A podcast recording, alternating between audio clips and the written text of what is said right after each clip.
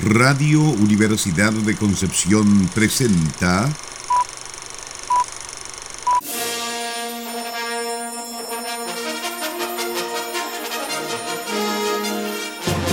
De película.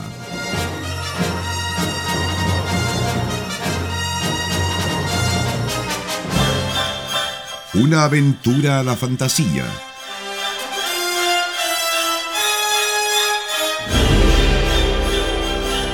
un paseo por las imágenes que guardan tu memoria.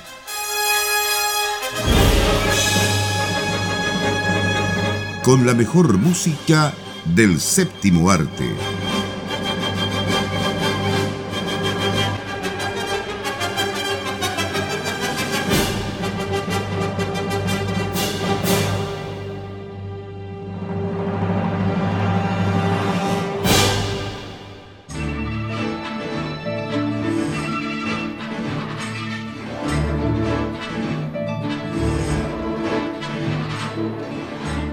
Muy buenas tardes, estimadas auditoras y auditores de Radio Universidad de Concepción. Damos comienzo, eh, como cada fin de semana, como cada sábado, a este programa de película de Radio Universidad de Concepción. No se confunda.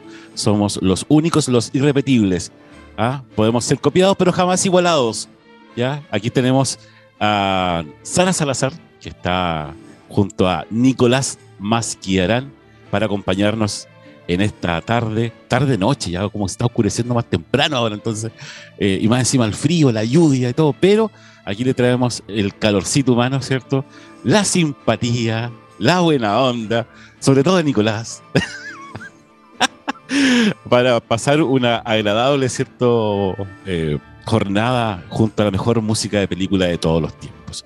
Y hoy día vamos a revisar una película tremenda, que realmente es tremenda en todo sentido, ¿ah?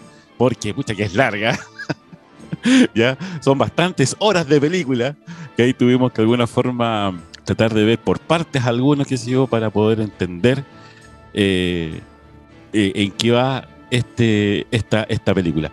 Pero eh, cumplimos la misión y esta tarde venimos a conversar, a dialogar, a pelear, ¿por qué no? También, a discutir un poco las ideas, ¿cierto? Junto a Sara y Nicolás. ¿Cómo están, chiquillos?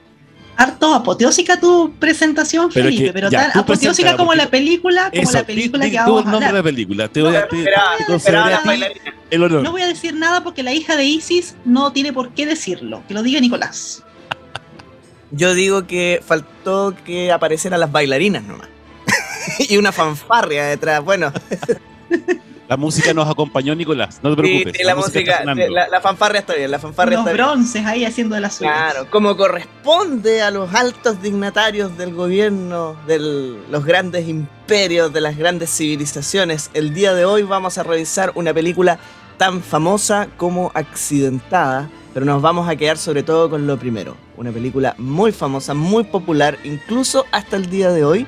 Me refiero a Cleopatra, del año 1963. Eh, esta película que por supuesto recordamos por la tremenda participación de Elizabeth Taylor, además de Richard Barton, de Rex Harrison, y dirigida por Joseph L. Mankiewicz. Entre Uno de los tantos directores que tuvo, ¿ah? porque tuvo tres.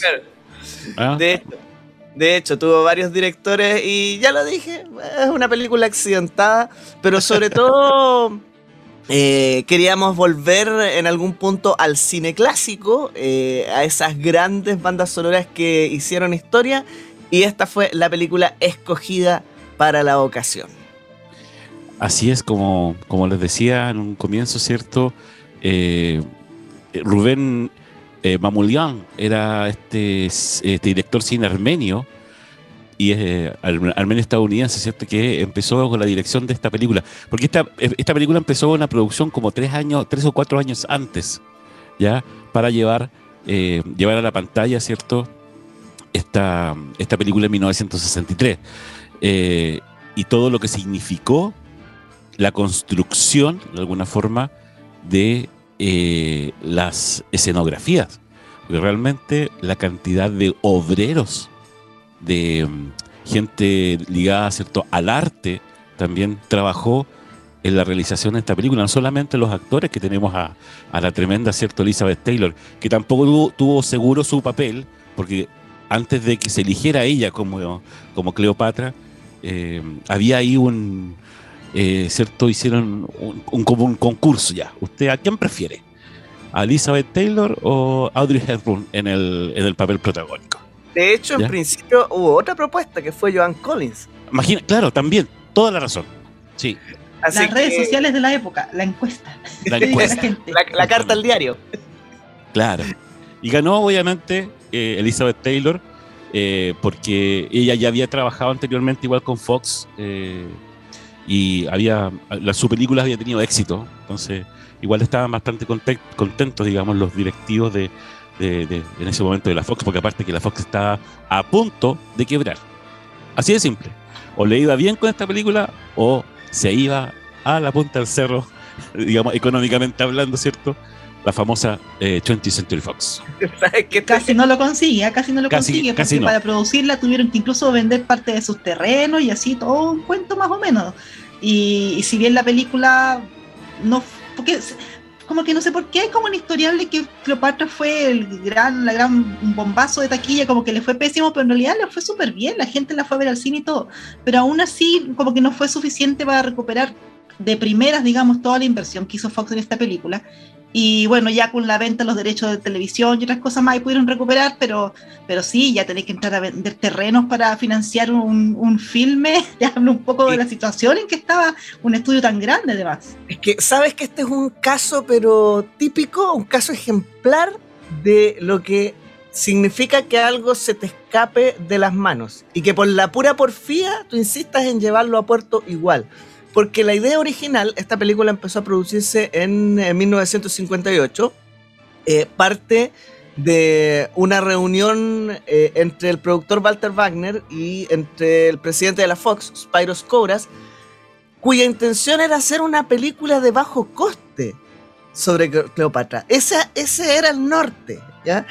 Una lo que es fallar, pero rotundamente fallar en la planificación, pero absolutamente. Y esta cuestión fue agarrando cuerpo y agarrando cuerpo y creciendo y creciendo. Y parece que nunca supieron decirle no.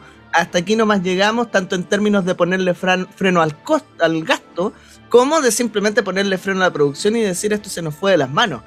Entonces termina en esta película que es apoteósica, pero que en su apoteosis también adolece de muchos problemas porque yo creo que se llega a notar, ¿cierto? Que, que hay tropezones en el camino eh, entonces se combina esta espectacularidad eh, que uno ve por un lado, ¿cierto? Con grandes números, con grandes despliegues, con grandes decorados, y de pronto esos tirones que uno dice, ¿qué, ¿qué pasó aquí? Así como que de repente te sacan de una película y te meten en otra, como que al principio no parece que fuera Cleopatra la protagonista, por ejemplo, sino que te están contando la historia de Julio César y ese tipo de cosas. Eh, realmente, digamos, estás muy en lo cierto, Nicolás. incluso vamos a agregar que la vida de Elizabeth Taylor estuvo en peligro. Casi se murió haciendo esta película. Eh, las grabaciones en los estudios Pinewood de, la Fox allá en, en, los, eh, en las Inglaterra, lamentablemente eh, tuvo el problema de que llovía mucho.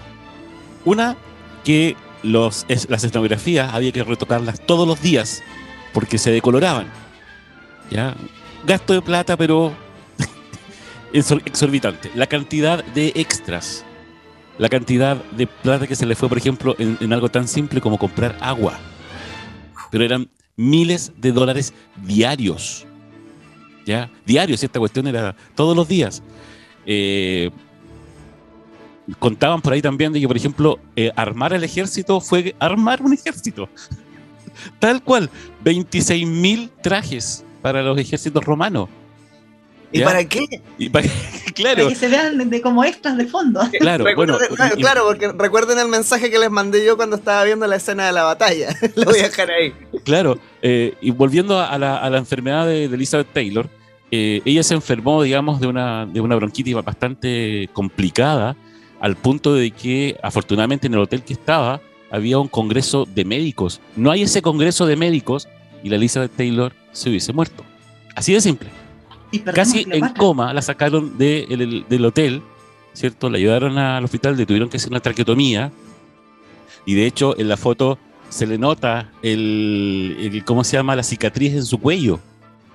si ustedes se fijan bien, claro, hay, hay escenas que no tienen esa cicatriz y después las escenas que tienen esa cicatriz, porque obviamente tuvo que esperar recuperarse, qué sé yo, y por, por, eso lo accidentado también de la filmación.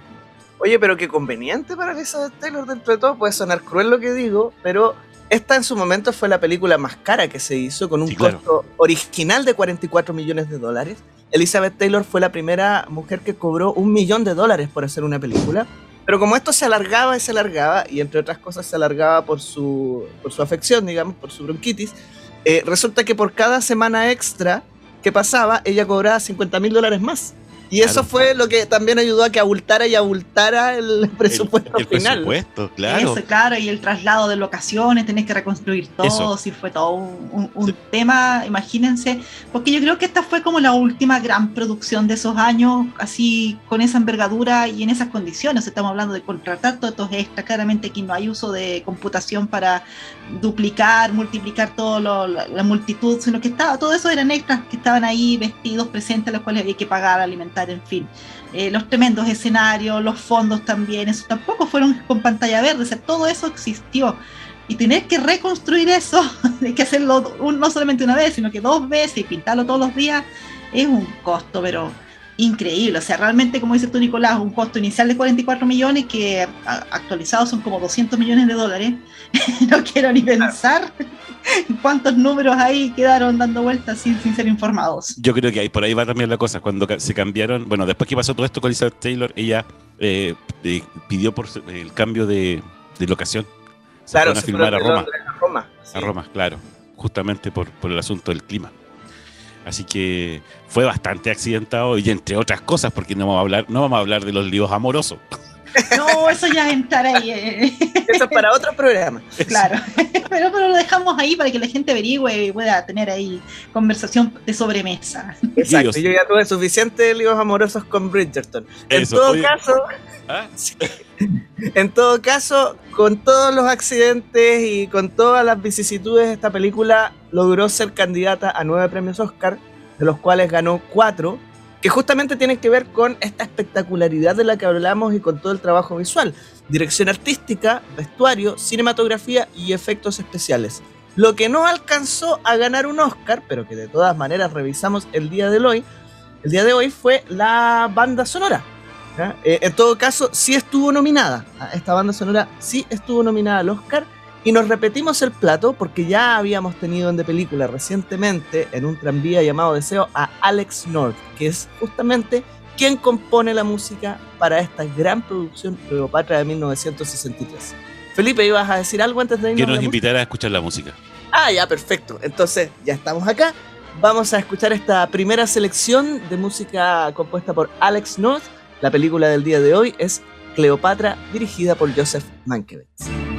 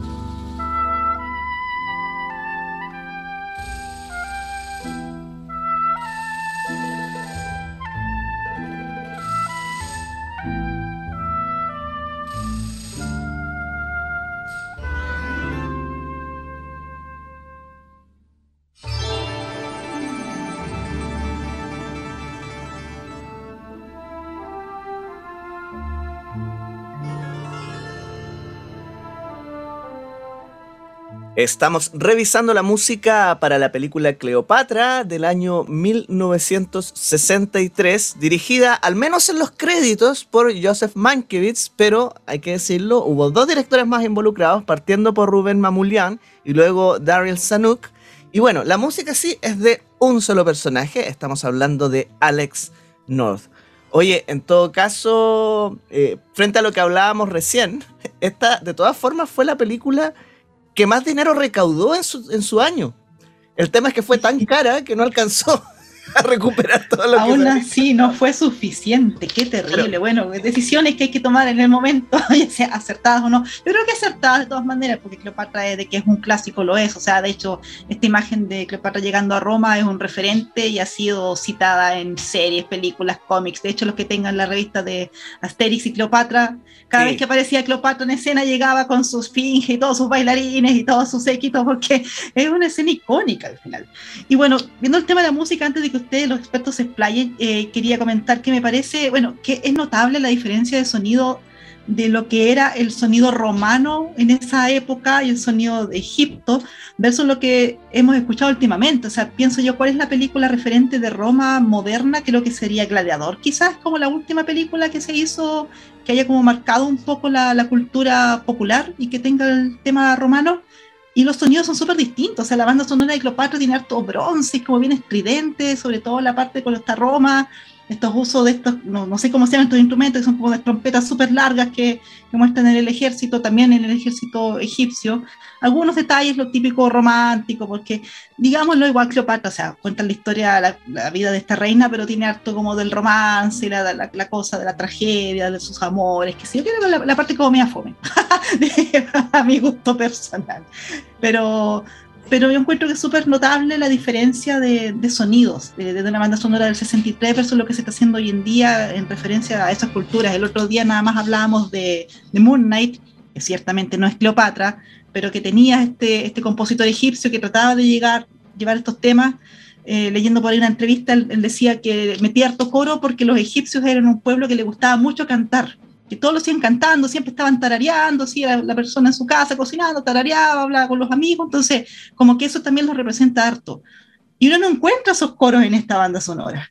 Es otra cosa, entonces es, otra forma de ver como esta, esta cosa exótica de, de Egipto, de la antigua Roma, y, y, un poco el sonido que, que sí habíamos visto, por ejemplo, en Ben Hur, o que vemos en las películas bíblicas, por ejemplo, que ciertamente aparece harto Roma ahí, es como, como que viene de, esa escuela. No sé si ustedes tienen como más, me imagino, tienen como más, más información al respecto y en qué momento se produce ese quiebre también.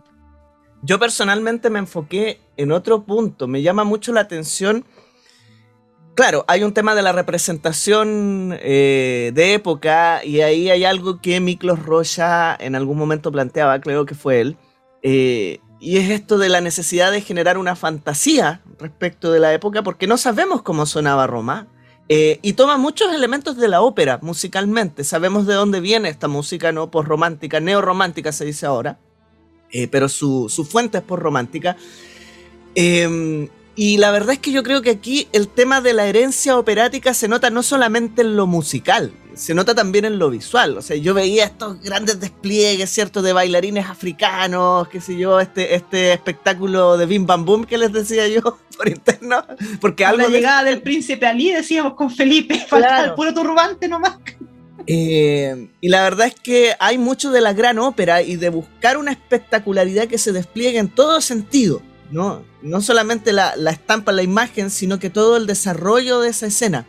Pero esa escena en particular a mí me parece súper excepcional. La, la, llegada de Cleopatra a Roma podría ser tomada como una pieza en sí misma, que te funcionaría como una pieza de concierto, con todo un desarrollo, digamos, propio, que tú la puedes apartar de la banda sonora. Pero cuando tú escuchas la obertura, porque eso es lo otro entretenido, ¿no? Que esta película está planteada en términos de una gran obra de teatro, si se quiere, con una obertura, con un intermedio donde la gente iba, qué sé yo, al baño, a comprar más dulce, no sé si se vendían palomitas en ese entonces u otra cosa, a fumar, qué sé yo, al foyer del, del teatro, y luego una música de salida, ¿no? Eh, que marcan, que marcan toda esta gran obra. Y cuando tú escuchas la música de entrada, te habla más bien de de un desarrollo más intimista, ¿no? Está más centrado tal vez en esta relación amorosa entre eh, Cleopatra Julio César o Cleopatra Marco Antonio, y no te anuncia desde la obertura este gran despliegue. Y si uno va escuchando la música a lo largo de la película, se da cuenta de que en realidad Alex North escogió hacer una banda sonora mucho más intimista y que se guarda la espectacularidad para esos momentos donde es estrictamente necesario. La entrada a Roma, las grandes batallas, te fijas, donde efectivamente tú ves grandes contingentes y te logra generar un contraste. Un contraste que también está en lo visual, ¿no? De estas escenas que son en grandes salones de palacio, pero son escenas de intriga cortesana, si se quiere, versus estas otras escenas donde tú ves los grandes espacios abiertos. Me parece que North logró matizar muy bien esos, esos, eh, esas dimensiones de la película pero tenía espacio para hacerlo. O sea, la banda sonora completa de esta película dura eh, como dos horas y media. el total, son más de 53 pistas, es tremendo. sí, sí, bastante larga el, soundtrack, digamos, de este, de esta película. Y quiero eh, complementar algo que dijo Nicolás sobre eh, esta, estas intrigas de repente cortesanas que se, que se, que se hacían en palacio a puertas cerradas, ¿cierto? Entre, entre los protagonistas o, el Senado, qué sé yo, el, el César y todo. Y se utilizaba mucho también los, instrumentos que a veces ya, o ya casi no están presentes en la música, sobre todo de películas y épico, del cine épico que estamos acostumbrados a ver ahora, como de repente, las, por ejemplo, la, el arpa, eh, una flauta un poquitito más, no, tan, no, no, no, hacia el lado de la flauta traversa, sino que una flauta un poco más, eh, podría ser eh, de, un sonido, de un sonido, digo, ¿cierto? un poco más de madera, ya no, no, no, no, no una flauta de, de metal. y elementos, por ejemplo, también como, como laúd o, o, cuerdas metálicas también que, que podrían de alguna forma dar, dar un poco la impresión de los instrumentos que se ocupaban en esa época. ¿ya? Eh, y era bastante, es bastante más intimista, pero aún así también hay que, hay que, hay que, hay que decirlo, ¿cierto? Esto, por ejemplo, cuando salían estas trompetas largas, como decía la Sara, eh, y la orquesta se adecuaba o se unía, ¿cierto?, a este sonido que estaba en escena, ¿ya? Pero que no eran esas trompetas las que sonaban, era obvio que era la orquesta que estaba poniendo, que pone la música, ¿cierto? ¿Quiénes, ¿Quiénes eran los que hacían esta ejecución, digamos, de los bronces, ¿ya?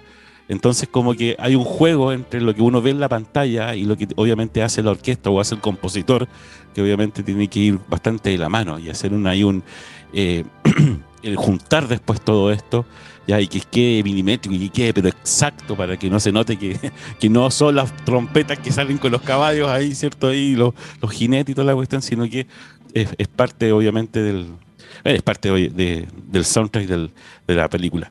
Pero tiene este soundtrack tiene la, particularidad que tiene de todo un poco.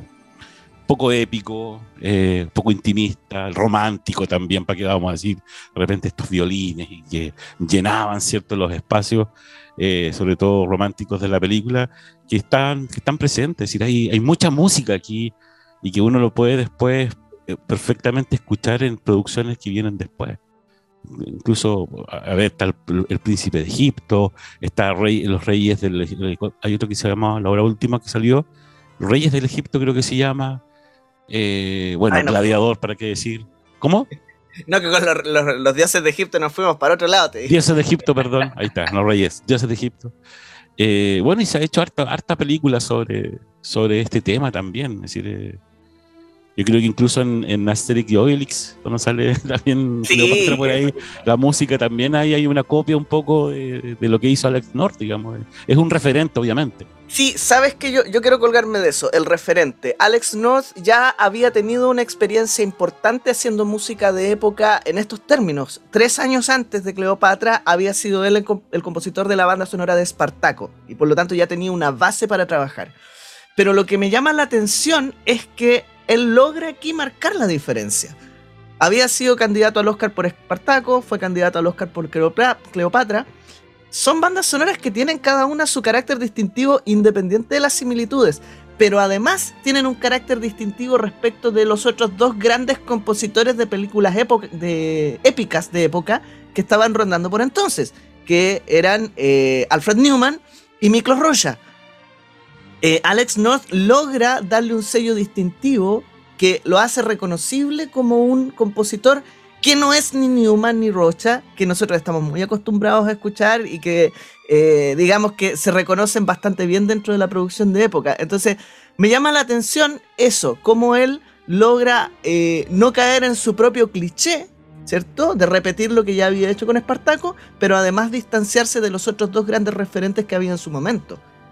Oye, Nicolás, qué tremendo. Fue eh, su partitura rechazada en el montaje final de 2001 Odisea del Espacio. Él era el compositor, po. Sí, hay que hacer un, programa especial a, esas bandas sonoras que quedaron rechazadas, porque igual a veces hay experimentos súper interesantes que, claro. han cambiado completamente. Me gustaría, me gustaría escuchar lo que, lo que él pensó en esta. En esta y, lo, y lo otro, en 1988, Good Morning Vietnam. También otro referente. otro referente. Claro, es cierto.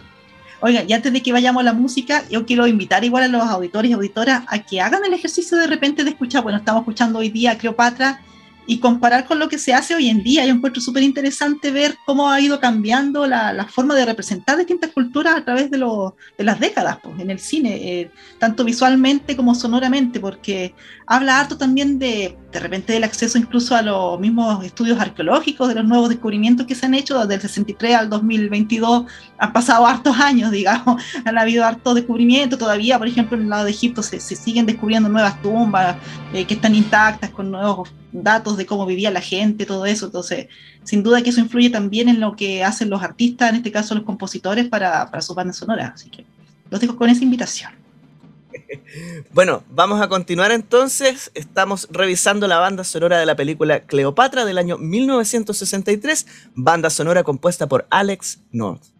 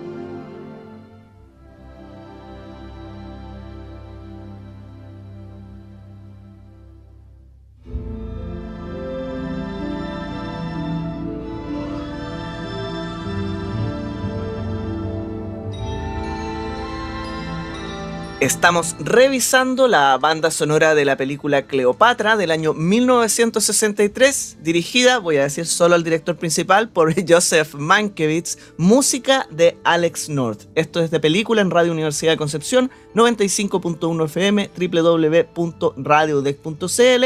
Les recuerdo que estamos también a través de redes sociales en Facebook, Twitter e Instagram, que puede recuperar el podcast de este y todos nuestros programas eh, a través de la página de la radio también nosotros estamos en varias otras plataformas y como programa de película en Facebook e Instagram. ¿Qué nos queda? Una pregunta, una pregunta. ¿Volveremos a ver algo como Cleopatra en nuestra época? Yo no pude evitar recordar cuando vi cuatro horas de metraje. Mira lo que me están haciendo ver. Eh, después de que me alegaban, no veamos cosas largas y me hacen ver Bridgerton. Pero en su momento dije, ¿sabes qué? Eh, si soy capaz de ver El Señor de los Anillos, soy capaz de eso ver. Eso mismo te iba a decir.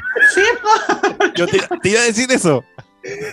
Pero no solamente en cuanto a extensión, sino que en cuanto, feliz. Pero no solamente en cuanto a extensión, sino que en cuanto a espectacularidad. Es que creo que El Señor de los Anillos tiene algo de eso, por eso lo iba a mencionar, esta, escena al final del Retorno del Rey o las grandes batallas, ¿cierto?, en, en, la segunda y tercera película. Yo creo que lo que se intentó, más allá de que fuera género fantasía, fue recuperar esa epicidad del gran cine de época.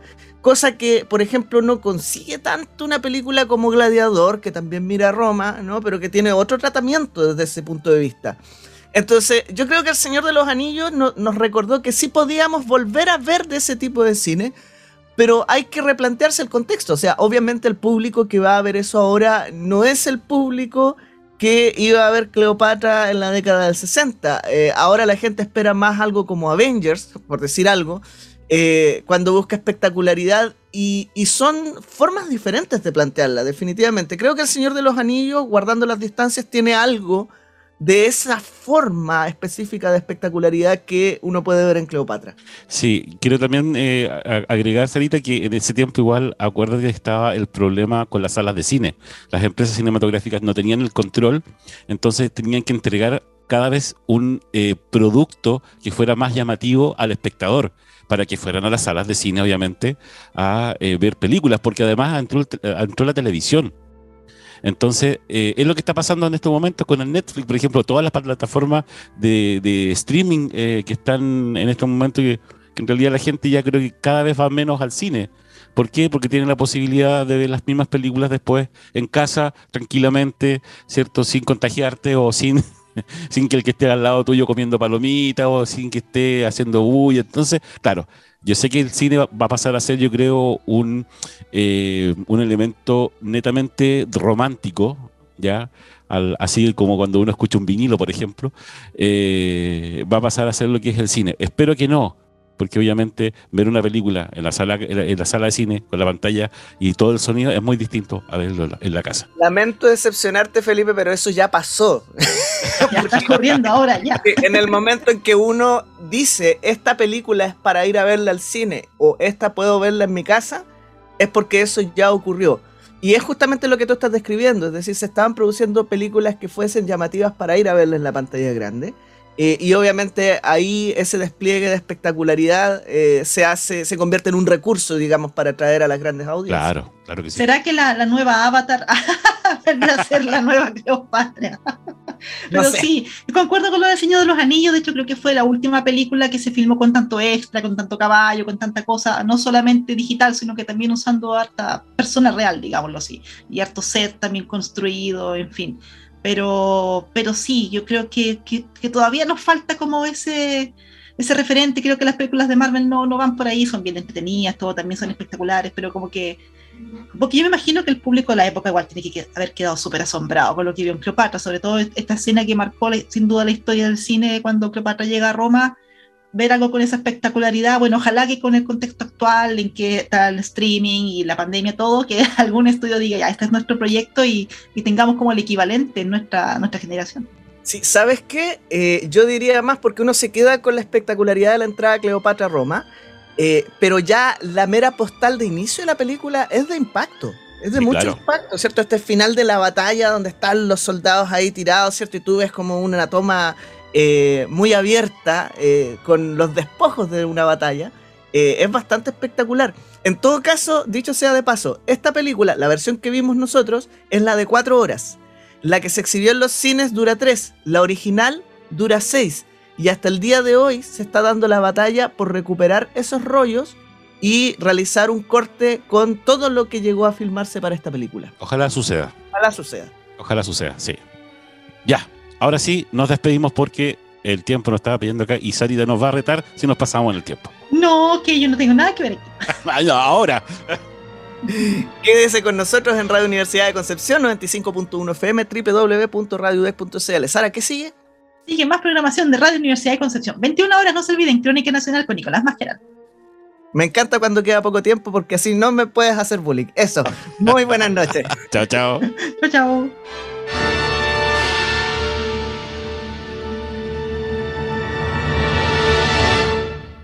Radio Universidad de Concepción presentó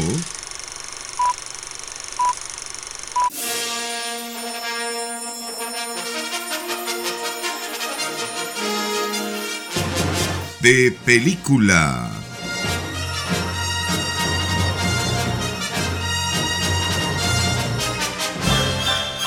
Una aventura a la fantasía.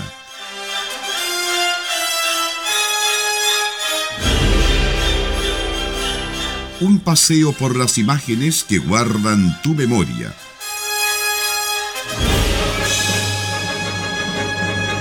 Con la mejor música del séptimo arte.